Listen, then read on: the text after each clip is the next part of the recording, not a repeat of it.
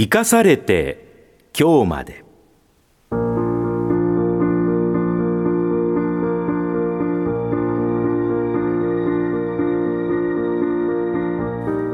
この時間は今年8月に亡くなった東海ラジオの元代表取締役であり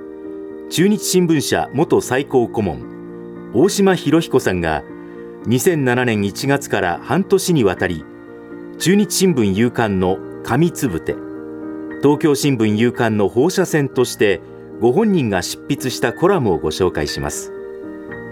今回は2007年1月13日掲載のコラム横綱審議委員の10年です。貴乃花の横綱昇進に待ったをかけた前任者時代と違って最近の横綱審議委員会は静かになりました。このところ朝青龍の一人横綱続きです。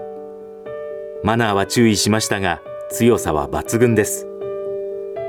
昨年の名古屋場所の頃は期待された白鵬が昇進を逃したためこの初場所も指紋なしは免れません。その前に私の横綱審議員任期が10年に達し無事引退となります。平穏なのは横綱だけではありません。昨年の九州場所は横綱が全勝。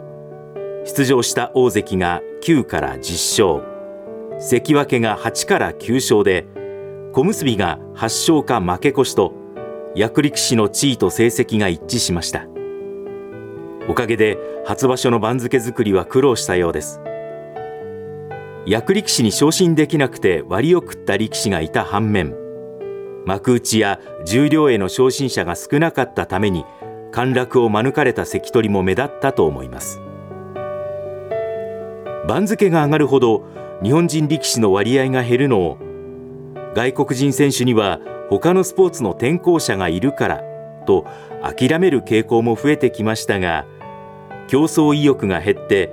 現状を守ればよしとする動きは日本社会の全体に広がっています。相撲だけではありませんからここに手をつけないと治りませんが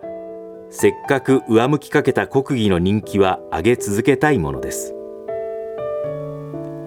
ある親方が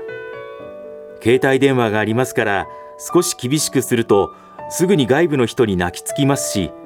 親が同情しようものなら廃業してしまいます。昔のような鍛錬は望めません